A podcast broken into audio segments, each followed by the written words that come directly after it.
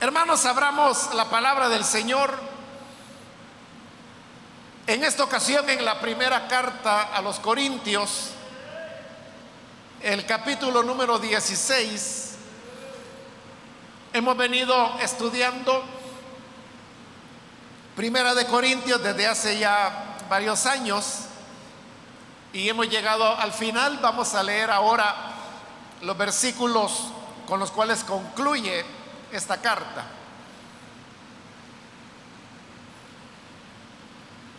Dice entonces Primera de Corintios, capítulo 16, versículo 19 en adelante.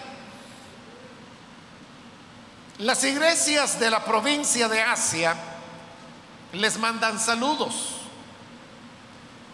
Aquila y Priscila los saludan cordialmente en el Señor, como también la iglesia que se reúne en la casa de ellos. Todos los hermanos les mandan saludos. Salúdense unos a otros con un beso santo. Yo, Pablo, escribo este saludo de mi puño y letra si alguno no ama al Señor, quede bajo maldición. Maranata, que la gracia del Señor Jesús sea con ustedes. Los amo a todos ustedes en Cristo Jesús. Amén. Pueden tomar sus asientos, por favor, hermanos.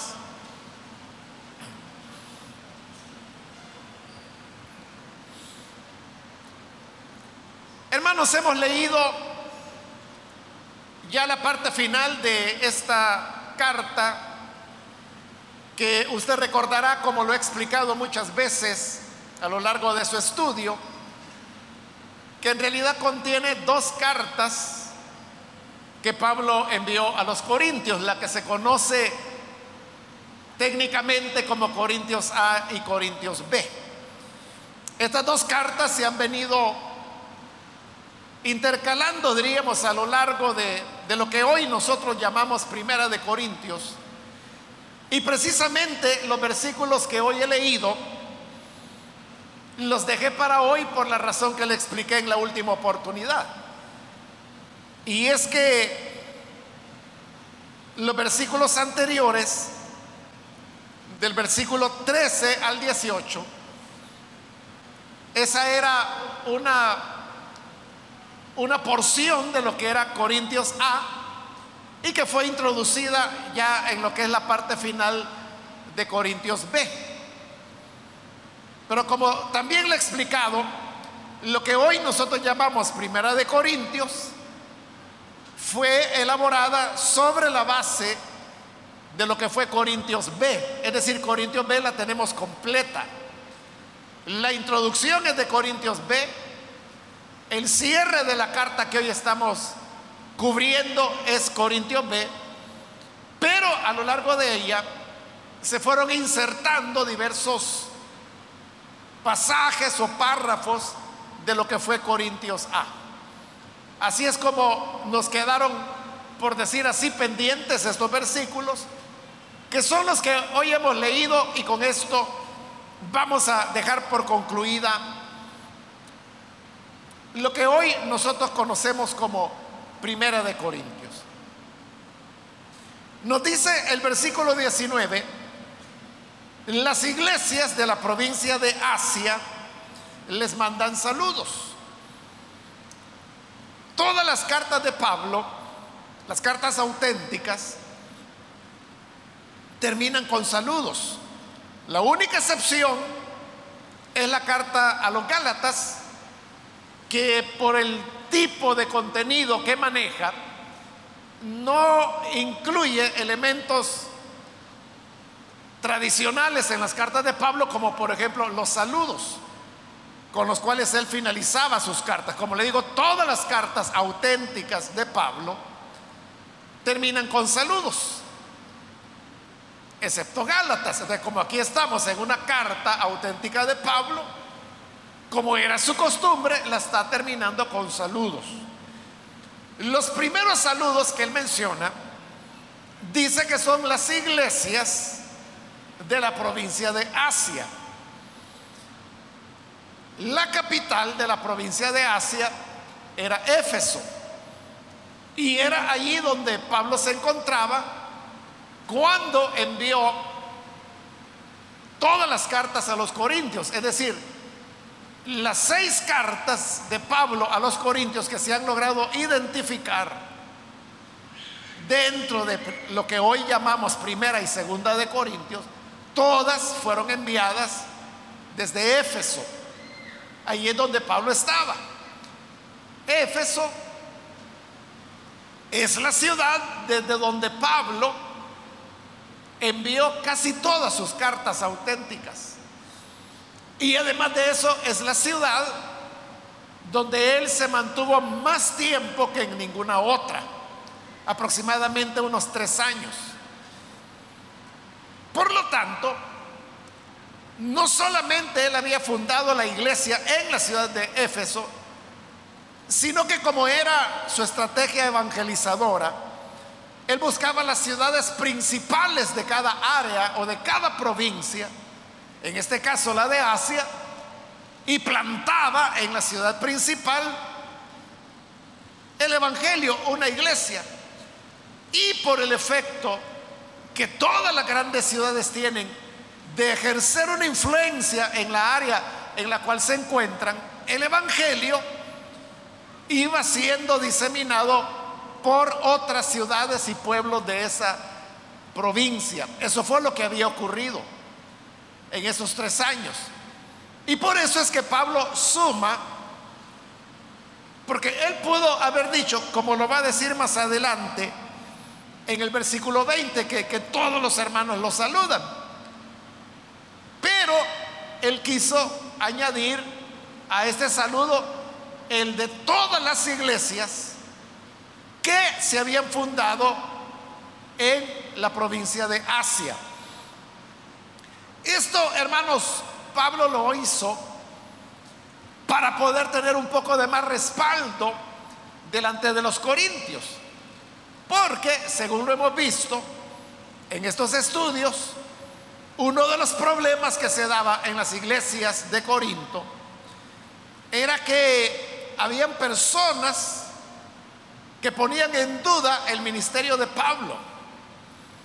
Decían que él no era un verdadero apóstol, que él no había sido llamado por el Señor o que tenía un mensaje deficiente si se comparaba con otros predicadores.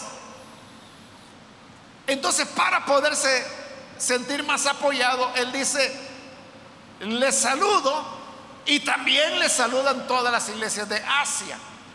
Porque en estas cartas hemos visto que hay ciertos temas conflictivos que Pablo ha tratado. Por ejemplo, un tema fue cuando él habló sobre el orden que debe haber dentro de las iglesias. Y en este orden, él dijo, por ejemplo, allá en Primera de Corintios 11, él dijo, nosotros, refiriéndose a los cristianos, no tenemos tales costumbres, porque estaba refiriéndose a las personas que le gustaba contender, estar peleando por interpretaciones. Pero viene Pablo y le dice, mire, nosotros no tenemos tales costumbres. Es decir, no era costumbre de las iglesias estar discutiendo qué era lo que se iba a obedecer y qué era lo que se iba a hacer. Simplemente obedecían. Pero cuando le dice nosotros los cristianos, él se estaba refiriendo a que en todas las iglesias la costumbre era obedecer y no como en Corinto donde la costumbre era discutir. Entonces, para apoyar eso, es que él ahora dice, todas las iglesias de Asia le saludan. Porque al decir eso, era como reafirmar que lo que él había dicho no era una ocurrencia de él o un capricho, sino que era la costumbre dentro de las iglesias.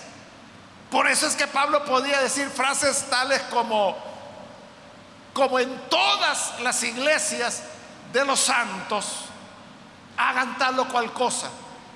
Entonces, estaba hablando no solo a nombre de él o su criterio personal, sino que de acuerdo a lo que eran las costumbres dentro de las iglesias. Por eso es que en el saludo hoy pone a todas las iglesias de Asia. Dentro de esas iglesias ya estaba el germen de lo que llegaron a ser las iglesias que luego se van a mencionar en el libro de Apocalipsis. Todas las iglesias, las siete iglesias que se mencionan en Apocalipsis, las siete estaban ubicadas en la provincia de Asia. Comenzando por Éfeso, que como le he dicho, era la capital de la provincia y donde Pablo tuvo el mejor tiempo de su ministerio.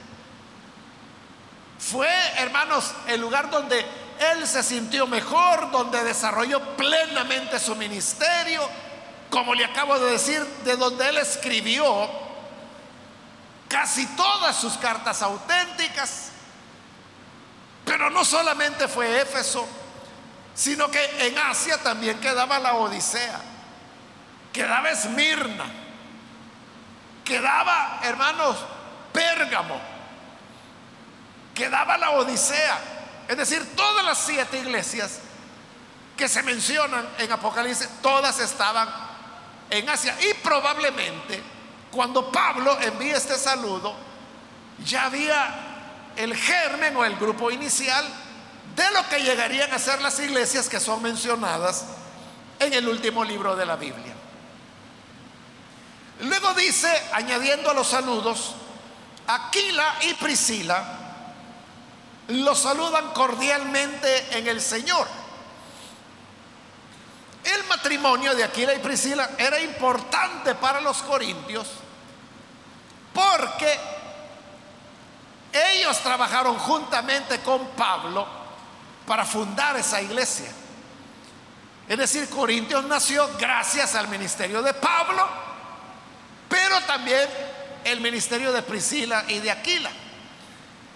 Allá en el libro de los Hechos, en el capítulo 18, ahí encuentra usted la historia de cómo es que Pablo conoció a Priscila y Aquila.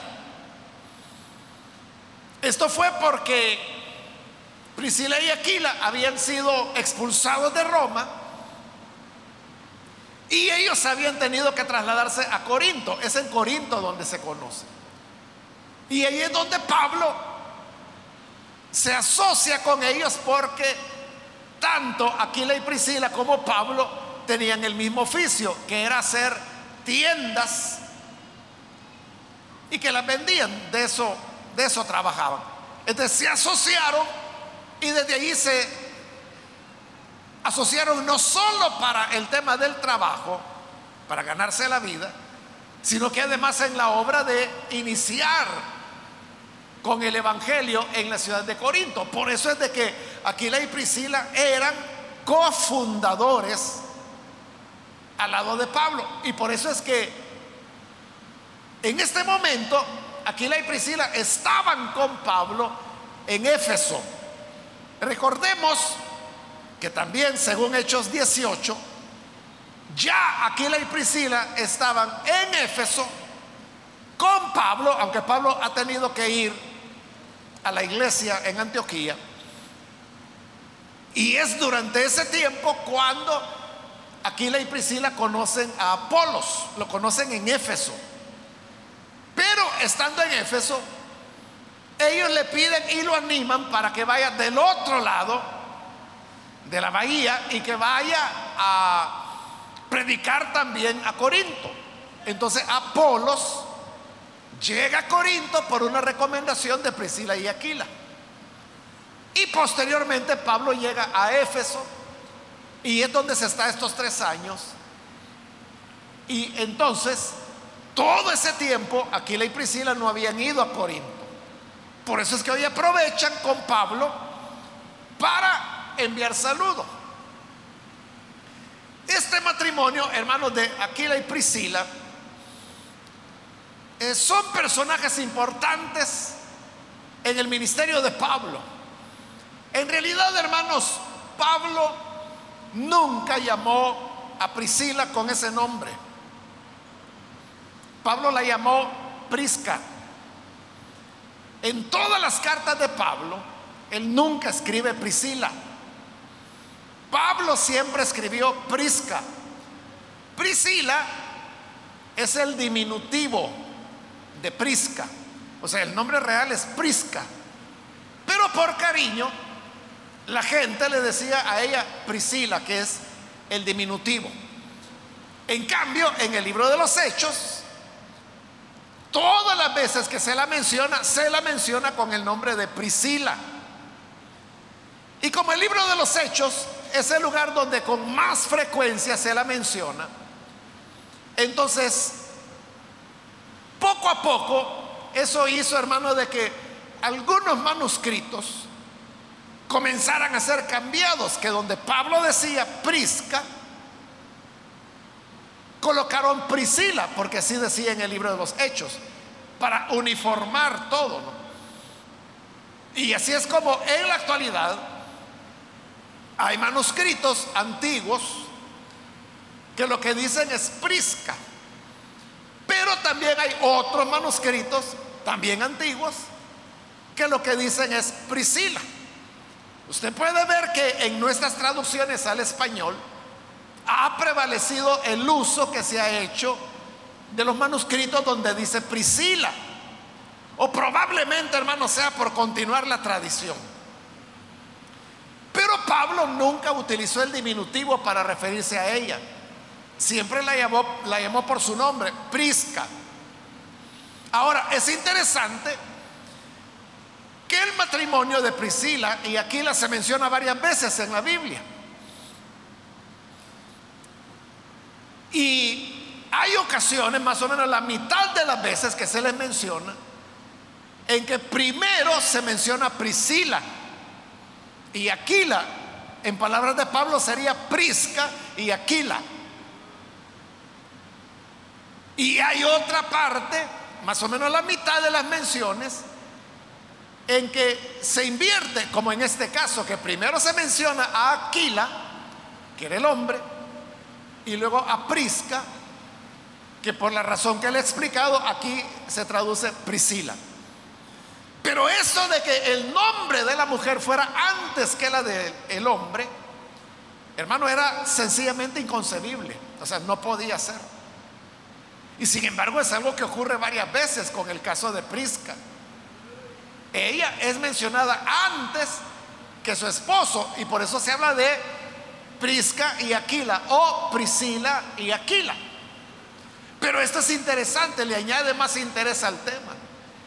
Y es que todas las veces que Aquila, el hombre, es mencionado antes que Prisca, es en pasajes relacionados con la vida del hogar, con la vida doméstica, como en este caso. Porque lo que viene a continuación es que Pablo dice que también les envía saludos la iglesia que se reúne en la casa de ellos, es decir, en la casa de Aquila y Priscila. Pero note, está hablando de la casa. Es un tema doméstico, hogareño. Por eso es que Aquila está antes. Y todas las veces que se hace referencia a ellos por temas de ministerio, siempre es Prisca la que va antes. Siempre es Priscila antes que Aquila. Entonces, eso es interesante porque habla del papel fundamental que Prisca tuvo como fundadora, cofundadora de iglesia de Corinto. Y como Pablo lo va a decir más adelante, cuando él escribe la carta de recomendación, que hoy nosotros la reconocemos como Romanos capítulo 16. Ahí Pablo, al hablar de Priscila y de Aquila, dice que ellos expusieron su vida por causa de él. No hay un relato ni en el libro de los hechos, ni en las cartas de Pablo, esa situación de cómo fue que Priscila y Aquila expusieron sus vidas por salvar al apóstol. Solo tenemos esa referencia que se hace en la carta de recomendación que se encuentra hoy en el capítulo 16 de Romanos. Pero también ahí el nombre de Prisca está antes que el de Aquila, porque está tratando una cuestión ministerial. eso habla que Prisca tenía un papel ministerial mucho más importante y protagónico de lo que nosotros hoy en día podríamos reconocerle a una mujer. Pero esa es la realidad que tenemos ahí. Entonces ellos están enviando también saludos a la iglesia de Corinto, que era una iglesia en la cual ellos habían sido cofundadores con Pablo. Y le añade el apóstol, como también la iglesia que se reúne en la casa de ellos. Priscila y Aquila eran muy activos dentro de la obra de Dios. De tal manera que, aunque han tenido ese recorrido ministerial como colaboradores de Pablo,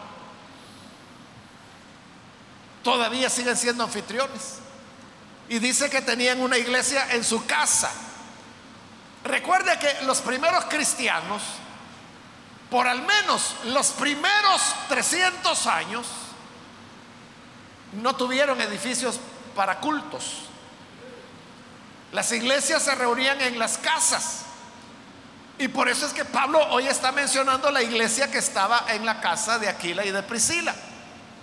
Pone a Aquila antes que Prisca porque se trata de un asunto doméstico. El tener lo que hoy nosotros llamamos una célula era parte de la vida doméstica porque era el recuérdelo.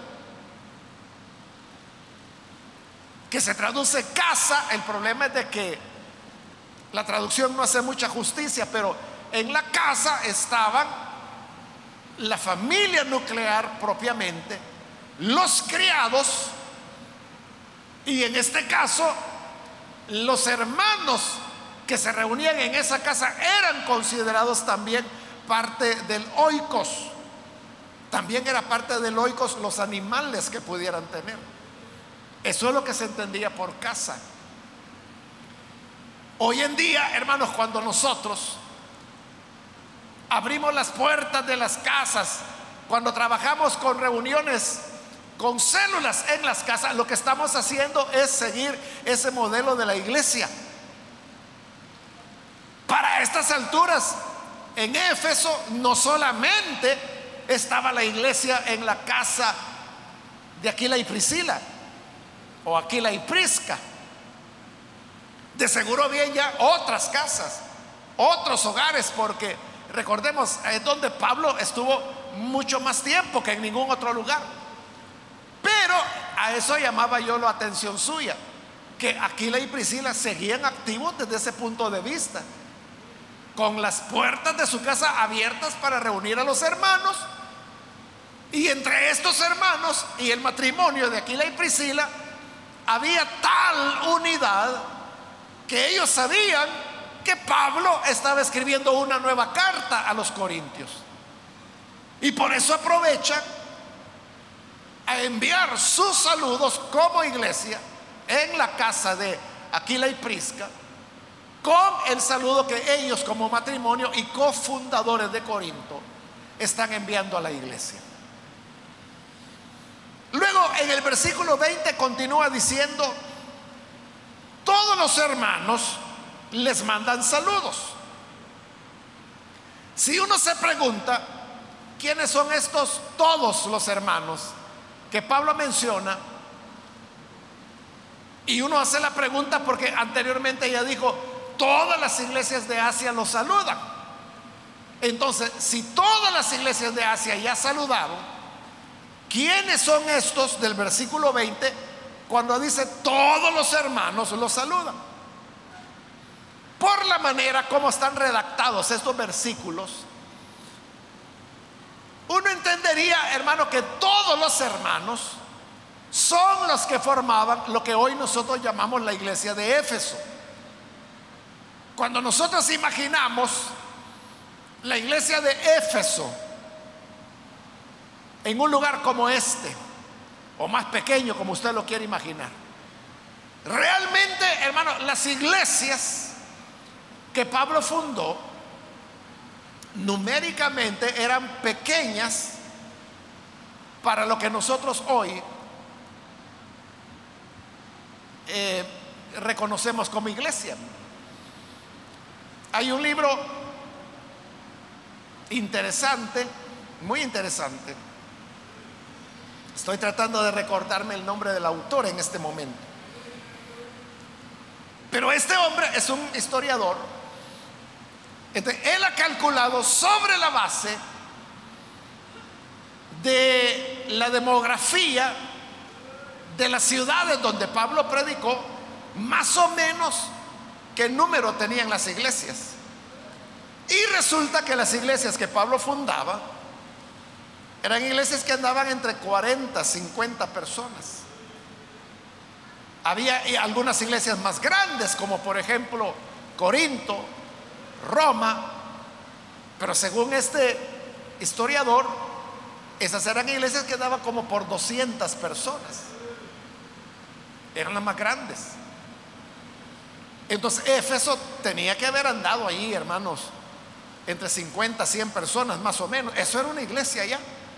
Claro, esa era como la semilla que lo que iba a permitir era un crecimiento en el tiempo, que es lo que ocurrió, que cristianizó el imperio romano y otras zonas a las cuales pues nosotros no conocemos mucho porque el libro de los hechos se enfoca en el mundo occidental, no en el oriental, mucho menos en el africano. Pero en todas esas áreas hubo trabajo evangelizador. Entonces cuando dice todos los hermanos, no se está refiriendo a las otras iglesias de Asia, porque esas ya las mencionó. Tampoco se está refiriendo a los hermanos que se reunían en la casa de Aquila y Prisca, porque también ya los mencionó. Entonces todos los hermanos eran los hermanos efesios, pero que se reunían en otras casas que no eran la de Aquila y la de Prisca. Aquila y Prisca vivían en, casas pequeñas. Realmente el nombre, hermanos, que le daban los romanos a ese tipo de casa era taberna. Pero no hay que confundirse porque hoy en día, si nosotros hablamos de taberna, nos hace relación a un bar, ¿verdad? Donde la gente va a beber. Pero no, en la época era una casa pequeña, pero que tenía una puerta hacia una vía pública de alguna importancia. Y ahí es donde se ponían los comerciantes. Eso era Aquila y Prisca. Eran comerciantes, trabajaban en hacer tiendas. Entonces, como le he explicado en otras ocasiones, la casa era el lugar donde la gente trabajaba, vivía, comía, dormía, vendía, compraba, todas las actividades estaban ahí.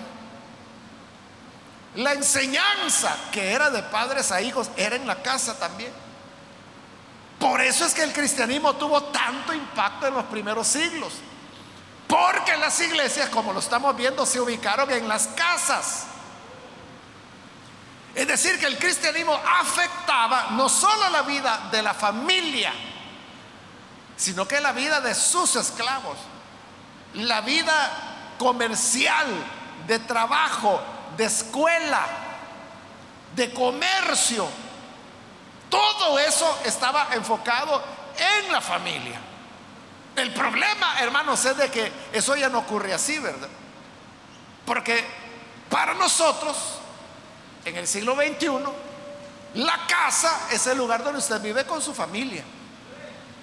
Y si usted abre una célula, usted tiene una influencia sobre su familia. Pero para trabajar tiene que salir de casa e ir a otro lugar. Para estudiar tiene que salir de casa e ir a otro lugar. Para comprar materiales tiene que salir e ir a comprar. Si usted hace algo para la venta, tiene que salir de la casa para ir a vender. Entonces, tenemos en la casa la vida familiar, pero la vida educativa está en otro lugar. La vida de compradores está en otro lugar. La vida de vendedores o comerciantes está en otro lugar. La vida de estudio está fuera de la casa. Entonces, ¿qué sucede? Que estamos en varios ambientes. Es fácil para los cristianos de hoy, al estar en su casa y en la célula, comportarse santamente. Pero ¿cómo se comportan cuando andan comprando materia prima? ¿O cómo se comportan cuando andan vendiendo? ¿O cómo se comportan en la escuela, en la universidad? ¿Cómo se comportan en el trabajo? Como es en otros ambientes, eso les da lugar a tener dos, tres o cuatro vidas. Pero en los primeros cristianos eso no era posible porque todo se realizaba dentro de la casa. Por eso, hermanos, es que el trabajo celular es un paso en dirección a rescatar la forma de vida que tenía la iglesia primitiva. Entonces dice, la iglesia que se reúne en la casa de ellos los saluda y todos los hermanos, refiriéndose a los que se reunían en otras casas, les mandan saludos. Salúdense unos a otros con un beso santo. Esto del beso santo tenía importancia en la iglesia primitiva porque se menciona varias veces. En las cartas de Pablo, aparte de esta, se menciona otras cuatro veces más. Y también se menciona en una de las cartas de Pedro. Es decir, que tenemos seis menciones de esto en el Nuevo Testamento. Lo que llama aquí el beso santo, le llama santo porque está en este ambiente, es decir, no es un beso, es un beso de amor. No hay duda de que ese es el propósito. O sea, uno besa a la gente a la cual ama o a la cual le tiene cariño. Pero lo, lo enmarca como santo porque es un beso que no tiene otra intención más que mostrar ese cariño de manera respetuosa. Realmente lo que dice en el original es ósculo, ósculo santo. Porque los romanos, ellos clasificaban los besos. Ellos tenían como cuatro o cinco tipos diferentes de besos. El ósculo era lo que los romanos, así le llamaban los romanos, a lo que para nosotros es como un beso social que no todas las personas lo hacen, pero usted sabe de que, o sea, normalmente se acostumbra entre mujeres o entre el hijo y su madre, el padre, su hija, es decir, se encuentran, se saludan entre hermanos y se dan un beso. Y es un beso de saludo. O sea, ese beso de saludo es al que los romanos le llamaban ósculo. Y Pablo, aparte de hablar de ósculo, le añade que tiene que ser santo. Es decir, era una forma de expresión del amor, del cariño, del aprecio que se tenían los creyentes entre sí. Y era algo, hermanos, que se veía bonito. Como se ve bonito hoy en día, ¿verdad? Porque normalmente son las hermanas las que tienen la costumbre de besarse.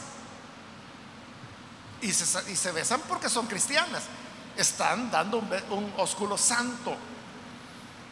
Entre hombres es menos frecuente el besarse. Estoy hablando entre hermanos, ¿verdad? Es menos, se da, pero con mucha menos frecuencia que el caso de las hermanas. Pero eso se ve bonito, ¿verdad? Cuando las hermanas se saludan y uno sabe que lo están haciendo por amor, por un compartir el amor cristiano. De, eso es que Pablo está hablando acá. Al llegar al versículo 21, Pablo le quita el estilete a la persona que estaba escribiendo la carta.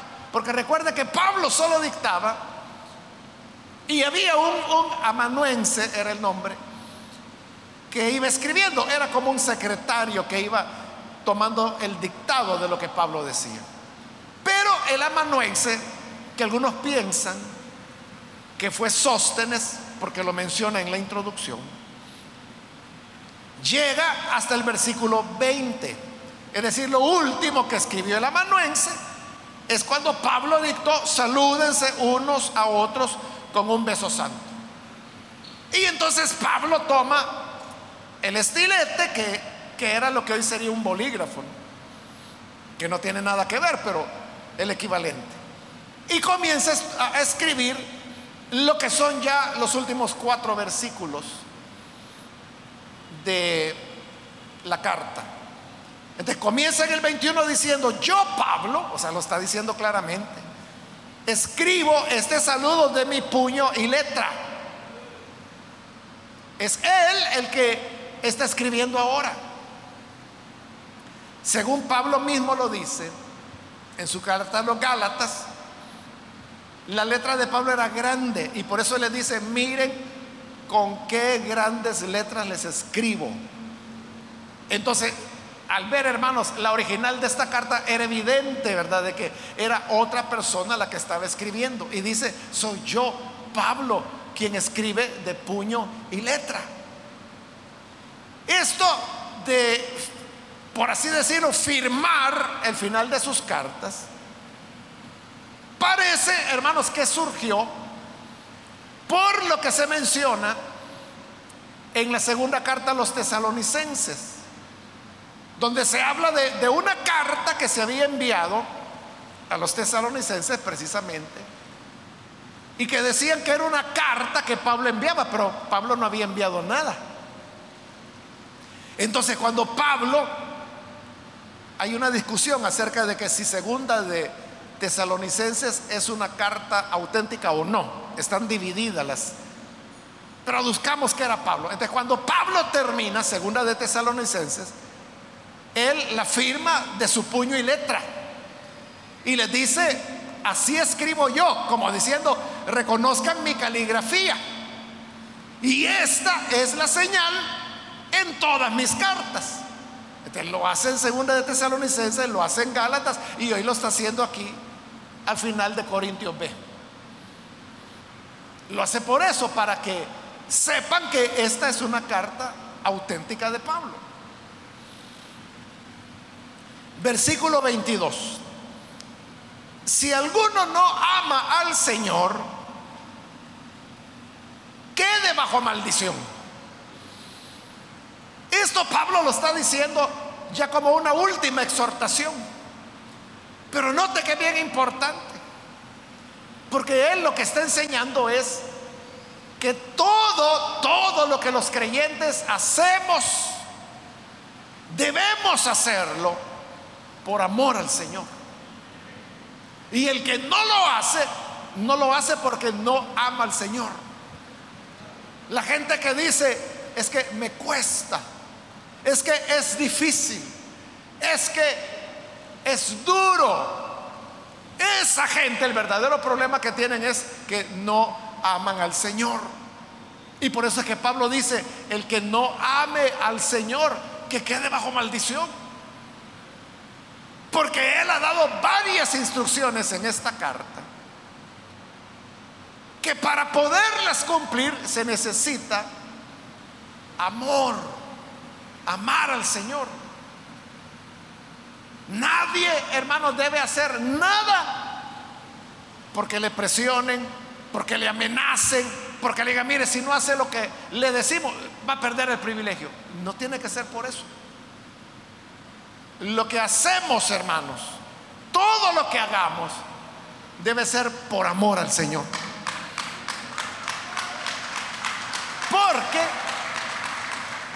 así es como también uno le encuentra el sabor, el deleite a las cosas.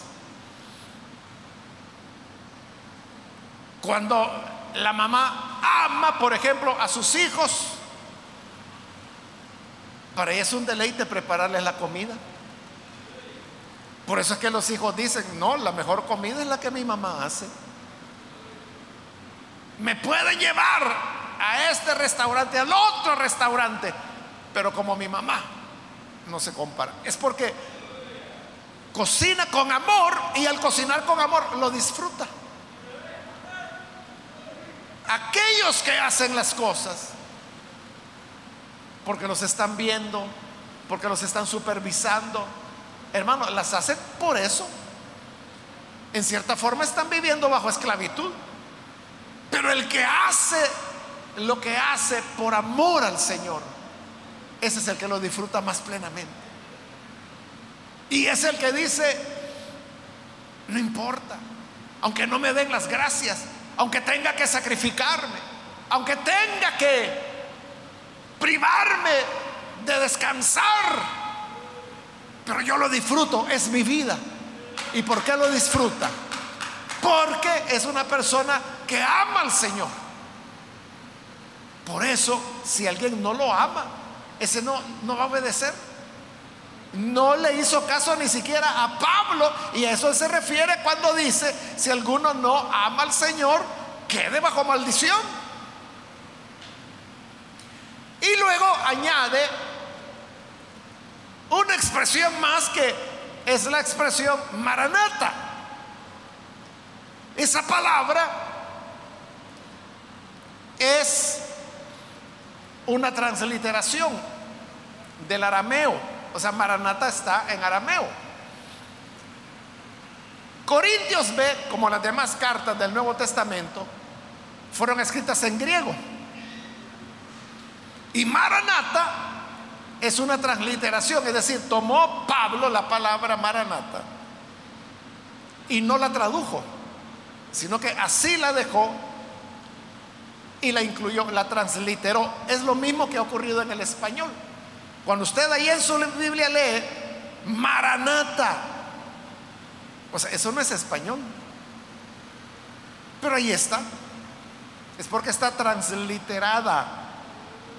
Es decir, ha sido escrita en español como suena en el arameo. Pero en el arameo obviamente no se escribe así porque tampoco usa el alfabeto latino, que es el que nosotros tenemos. Por eso se llama transliteración. Ahora, ¿por qué Pablo lo dijo en arameo? O sea, si estaba escribiendo en griego, ¿por qué no lo tradujo? ¿O por qué no se nos traduce a nosotros en español? Porque nosotros leemos español es porque la expresión maranata ya, hermanos, estaba sólidamente aceptada dentro de las iglesias judías de seguro. Es decir, las primeras iglesias que hubo en Jerusalén, en Judea, en Samaria, ahí se hablaba arameo, es la lengua que Jesús habló, es la lengua en la cual Pablo hablaba al llegar a Jerusalén. Se recuerda ya en el libro de los Hechos, cuando ya Pablo está capturado y le dice al centurión que lo ha detenido, ¿me permites hablarle a la multitud? Eso se lo dijo en griego. Entonces el centurión le dijo, está bien, habla. Pero cuando ya comenzó a hablar a la multitud, al pueblo que se había reunido, en nuestra traducción dice que les comenzó a hablar en hebreo, pero no era hebreo, ya en esa época nadie hablaba hebreo, era arameo. Lo que ocurre es que el arameo es una derivación del hebreo. Por eso es que algunos le llamaban hebreo, pero en realidad era arameo. Entonces, maranata era una expresión que utilizaban mucho los cristianos de la tierra de Israel. Y es una expresión que Pablo había tomado para sí y que él había compartido con los corintios, de tal manera que hoy lo saluda con esa expresión. Ahora, ¿qué significa maranata? Ese es otro problema porque es una expresión ambigua. En realidad no es una palabra, usted puede notar, si tiene la, la nueva versión internacional, que se trata de dos palabras. Aquí dice Maraná y Ta. Son dos palabras, Maraná y Ta. Pero ese es el problema. De cómo la última A, ¿dónde se ubica? Si en la raíz o en el prefijo, porque puede estar en los dos lugares. Y dependiendo a dónde está, el significado cambia. Entonces, si se toma, así como está ahí, Maraná, Ta, lo que significa es nuestro Señor viene.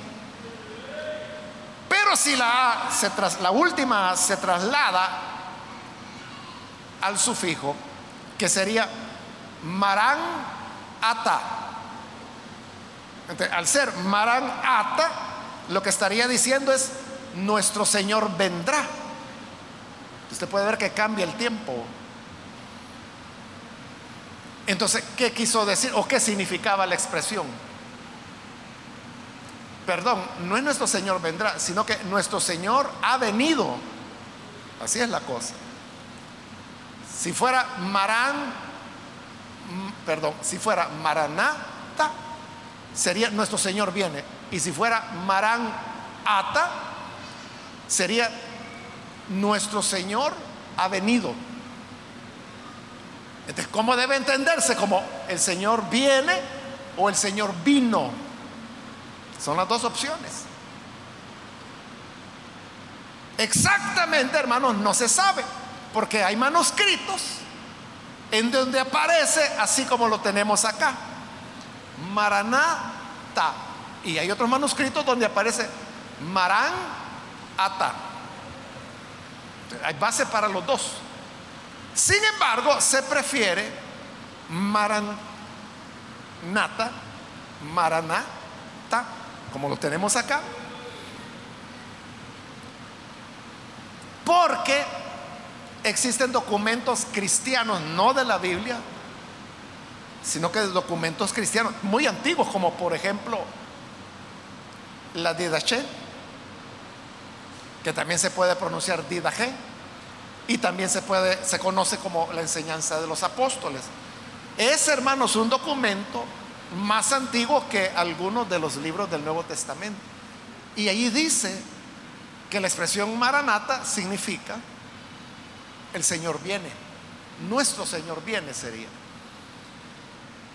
Y hay otro de los llamados padres apostólicos, que se llamó Justino, el cual también dice que la expresión maranata significaba que nuestro Señor viene.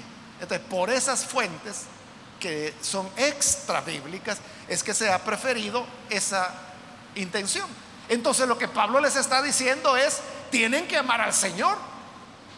Porque el que no lo ama estará bajo maldición. Y recuerden, el Señor viene, Maranata. Es un recordatorio de que nuestro Señor viene. Y luego viene ya la despedida, versículo 23. Que la gracia del Señor Jesús sea con ustedes. La cual pues es un énfasis que Pablo hace en su doctrina, que es un evangelio de gracia. Y por eso desea a los corintios la gracia del Señor Jesús.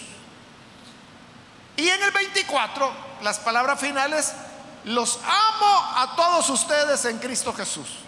Porque recuerde que en estas cartas ha habido discusiones y las seguirán habiendo porque recuerda que faltan cuatro cartas más a los corintios. Pero todo lo que Pablo ha dicho ha sido por amor. Y por eso al despedirse, él reafirma, les amo a todos ustedes en Cristo Jesús. Si les he tenido que hablar duramente, porque él ha dicho cosas duras, como por ejemplo cuando se reúnen para tomar de la cena del Señor, eso no es tomar la cena del Señor. Pablo les ha tenido que decir, tuve que hablarles como a carnales, porque no eran espirituales, ni lo son todavía. Pero toda esa franqueza no era porque les cayera mal, al contrario. Los amo a ustedes en Cristo Jesús. Es por amor, por eso es que la Biblia dice, fieles son las heridas del que ama. De cuando usted ama a una persona, quiere lo mejor para esa persona. Y a veces hay que corregir a esa persona. Y a veces lo que la corrección producirá una herida. Pero dice la escritura que son fieles las heridas del que ama porque no lo hace por dañar, lo hace por amor. Y ahí termina la, la carta. La última palabra, que es la palabra amén, eso no se encuentra en los originales. Esa es una adición que se añadió a todas las cartas, o sea, porque casi todas las cartas, no todas, pero casi todas, terminan con amén. Pero recuerde que la gente no leía en esta época. Y por eso una de las actividades que hacían en las iglesias o en las sinagogas era que se leía en voz alta. Entonces la gente estaba muy atenta y era otra persona la que estaba leyendo. Y leía el final, yo Pablo escribo este saludo de mi puño y letra. Si alguno no ama al Señor, quede bajo maldición. Maranata, que la gracia del Señor Jesús sea con ustedes. Los amo a todos ustedes en Cristo Jesús. Amén, decía la gente. Pero ese amén se repetía todas las veces que se terminaba de leer una carta. Entonces se repetía tanto el amén, amén, amén que decía la congregación que se incorporó como parte del texto. Quedó ya como una liturgia que la gente al final de la lectura de una carta tenía que decir amén. Y la gente lo hacía, no porque le dijeran o se le impusieran, era lo natural. Así como usted, hermano, utiliza la palabra amén para muchas cosas. Si yo le digo, hermano, confía en el Señor, amén, me dice usted. O sea, en lugar de decirme, sí, hermano, voy a confiar, amén, me dice. O usted viene y le dice, mire, ahí me saluda la hermana Paquita, amén, hermano. O sea, en lugar de decirle, sí, la voy a saludar, amén. Amén. Ya vio, amén. Eso es lo que ocurría. Se terminaba de leer una carta, amén. Y así es como el amén es una adición, ¿verdad? Todas las veces que usted encuentra amén al final de una carta es adición. No eran los autores que los ponían. Y esa adición, hermano, fue años después. Pero terminó siendo incorporada y por eso tenemos esos amén ahora. Hermanos, ahí termina la que conocemos como Primera de Corintios, que fue la segunda de las cartas que Pablo envió a los Corintios, pero como le dije, faltan otras cuatro cartas más, que es Corintios C, D, E y F. Esas, hermanos, con la ayuda de Dios las vamos a comenzar a estudiar en la próxima oportunidad cuando comencemos segunda de Corintios. Así que está invitado para venir y que continuemos aprendiendo. Vamos a cerrar nuestros ojos. Y antes de orar yo quiero invitar, si hay con nosotros personas que todavía no han recibido al Señor Jesús como Salvador, pero si usted ha escuchado la palabra y hoy necesita venir para creer en el Hijo de Dios, yo quiero invitarle para que ahí en el lugar donde se encuentra, se ponga en pie en señal de que usted quiere recibir al Hijo de Dios. ¿Quiere usted ser parte de esta familia? Una familia de amor y una familia que todo lo que hace lo hace por amor al Señor. Si necesita recibir a Jesús, póngase en pie, por favor, en este momento. Solo le voy a pedir que lo haga rápidamente, porque ya queda poco, pero para terminar, pero si hay alguien, póngase en pie, por favor. Y al mismo tiempo extiendo la invitación si hay algún hermano o hermana que se alejó del Señor y hoy necesita reconciliarse. Póngase en pie también. Y vamos a orar por usted. ¿Hay alguna persona que necesita reconciliarse? A lo mejor usted se cansó y dijo, ya, ya no quiero seguir en la iglesia, quiero vivir como yo quiero. ¿Sabe lo que faltó allí? Amor, amor por el Señor. Porque todo lo hacemos por amor. Y el no amarlo, al no amarlo, no hacemos lo que Él nos pide. Y por eso es que Pablo dice, está bajo maldición aquel que, que no ama al Señor. Jesús dijo, si alguno me ama, guardará mi palabra. ¿Quiere reconciliarse? Póngase en pie. Hago ya la última llamada si hay alguien que necesita recibir a Jesús por primera vez o necesita reconciliarse. Póngase en pie en este momento porque ella la última invitación que he hecho. A usted que nos ve por televisión también le invito para que reciba al Hijo de Dios.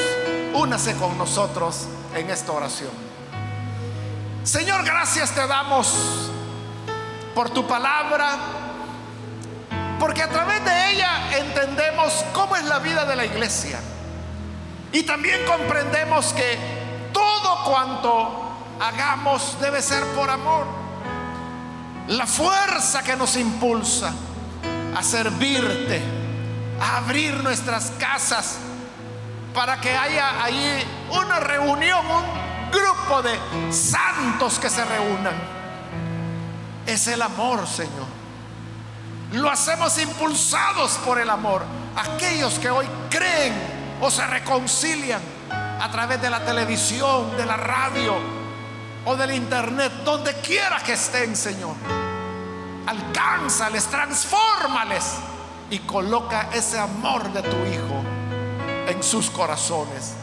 Y ayúdanos a todos, a todo tu pueblo, Señor, para que vivamos agradándote. Por Jesucristo nuestro Señor lo pedimos. Amén y amén.